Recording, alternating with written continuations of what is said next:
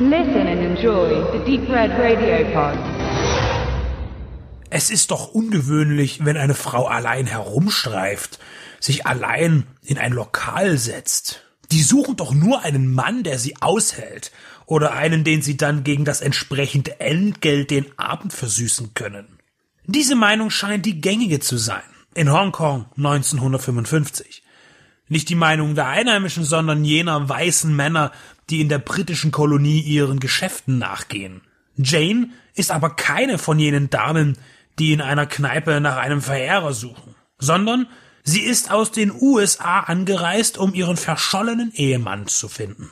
Er ist Journalist und erarbeitete eine Reportage über das zeitgenössische China. Von Hongkong brach er auf und kehrte nicht zurück.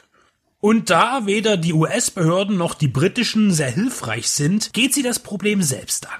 Ihr werden viele Namen genannt von Männern, die ihr helfen könnten. Insider, Weggefährten ihres Gatten, Schwindler, Ganoven, Zwielichtige, beziehungsweise drängen sich ihr auf. Sie alle geben an, Einfluss zu haben, doch manche wollen sich nur bereichern an der Lady, die bereit ist, alles zu geben, um Louis Hoyt wieder in Sicherheit zu bringen. Ernest Kagan, der Autor der Romanvorlage, verfasste auch das Drehbuch zu diesem Agentenfilm ohne Agenten, der von Edward Dimitrik inszeniert wurde. Ein ständiges Ermitteln und Vordringen in das exotische Geflecht von Hongkong wird zu einer Strapaze für Jane, die nicht weiß, wem sie trauen kann. Doch sie ist auch nicht naiv, wenngleich sie nicht allen Fallen ausweichen kann. Gespielt wird sie von Susan Hayward. Ihre letzte Hoffnung wird von Clark Gable verkörpert, der geschäftstüchtige Hank Lee, der Louis Hoyt vor allem finden möchte, um ihn dann auf offizielle anständige Weise seine Frau auszuspannen, woraus er keinen Hehl vor ihr macht, denn er verliebt sich in die Verzweifelte. Clark Gable spielt seinen Prototypen eines schmierigen Typen, der das Herz am rechten Fleck hat und eine versteckte gute Seele zum Vorschein bringt. Sein Auftritt in Treffpunkt Hong Kong Soldier of Fortune zählt zu seinen letzten ehe er wenige Jahre später 1960 an zwei aufeinanderfolgenden Herzinfarkten verstarb. Hollywood musste viele Motive bei einem teuren Film zusammenziehen, und da ist die Romanze selbstverständlich.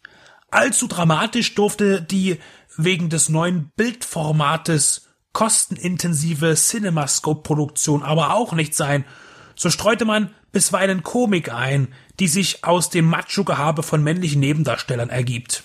Kriegsfilmähnliche Action findet im Finale auch noch Platz, womit die guten 90 Minuten Spielzeit vollgepackt sind und keine Lücken offen bleiben.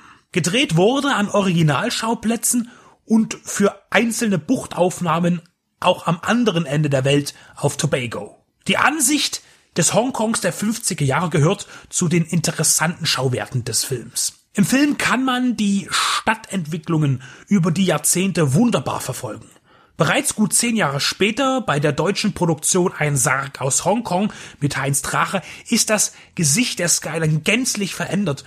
Und in aktuelleren Produktionen, da sieht man überhaupt keine Übereinstimmung mehr. Die Metropole verändert ihr Gesicht. Filme dokumentieren in einer Einzigartigkeit die Veränderungen in der Welt.